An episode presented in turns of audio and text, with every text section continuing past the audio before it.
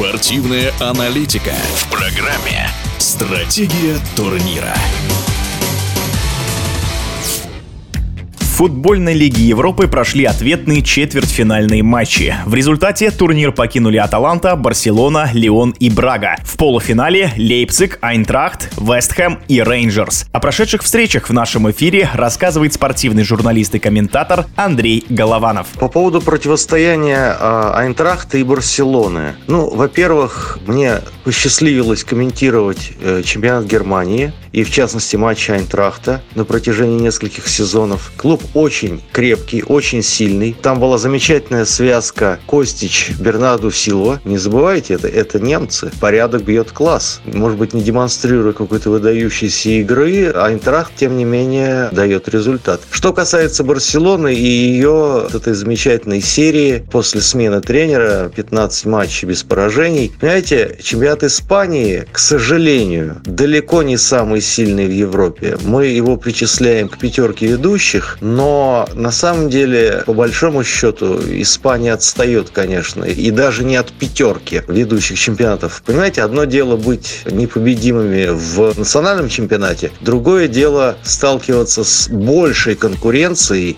в Европе. К сожалению, к сожалению, Барселона э, этого противостояния не выдержала. Но вся суть-то в том, что очень много новых молодых игроков, которые обязательно себя проявят в следующие сезоны. Барселона, на мой взгляд, это сейчас такая, знаете, команда на вырост. И все будет. Будут победы и будут достижения. Но пока, к сожалению, вот так. А Айнтрахт очень крепкая, хорошая команда. Самое главное, немецкая знаете, с таким характером, с волей, с такими стальными нервами. А Костич это вообще один из лучших полузащитников Европы, я считаю.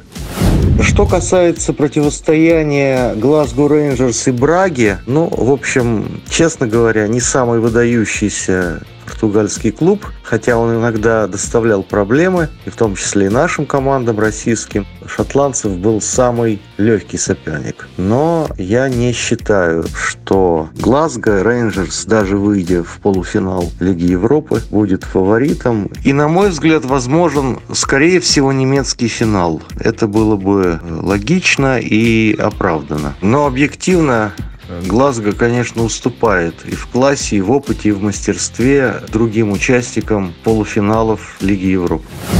Что касается противостояния Лейпцига и Аталанты. Во-первых, я, как и, наверное, очень многие в России, симпатизируют Аталанте, Гасперини, его стилю игры, но последнее время у Аталанты спад. Если вы посмотрите результаты матчей чемпионата Италии, там все не очень хорошо. И Аталанта потеряла много очков и потеряла, по большому счету, много шансов на какие-то серьезные турниры. Что касается Лейпцига, Тедеско, что он сделал в первую очередь? Игроки остались теми же. Там нет Сабинсера, который перешел в Баварию, но он там, по большому счету, не играет. Он прежде всего придал уверенности, потому что Лейпциг очень плохо действительно выглядел в начале сезона, и поэтому сняли Марша, он придал уверенности. Игроки те же самые они прониклись каким-то вот, понимаете, победным настроем. Они отлично все умеют, они отлично все могут. И ТДСК вернул уверенность, психологическую уверенность в своих силах. Вот это самое главное достоинство. И мне, честно говоря, очень жаль, что Доминика э, уехал из России. Он бы сейчас мог помочь нашему непонятно где болтающимся Спартаку э, на каких-то там восьмых-девятых местах. Но он умеет давать результат. И он именно, понимаете, такой тренер, спасатель.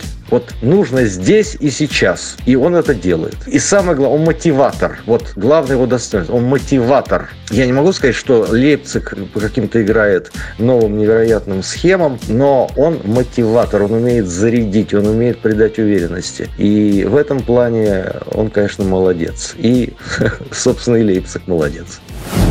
Безусловно, у Ермоленко и Майкла Антонио наблюдается спад в игре. Хотя честно говоря, Ермоленко никогда не относился к числу основных игроков Вестхэма. Но у клуба есть замечательные футболисты, такие как Джеред Боуэн, он, кстати, забил один из трех мячей, Пабло Фарнальс, Томми Соучик. Вот эти люди способны помочь команде Дэвида Моэса достичь многого. В чемпионате Англии Вестхэм идет неплохо, занимает шестое место и, в принципе, может попасть в Лигу чемпионов. Что касается Еврокубков, он ведь, не забывайте, прошел Севилью, а Севилья – это клуб с очень серьезными достижениями, традициями как раз в Лиге Европы. И мне кажется, что Вестхэм имеет шансы на победу в турнире. Так что посмотрим. В эфире радиодвижения был спортивный журналист и комментатор Андрей Голованов. Стратегия турнира.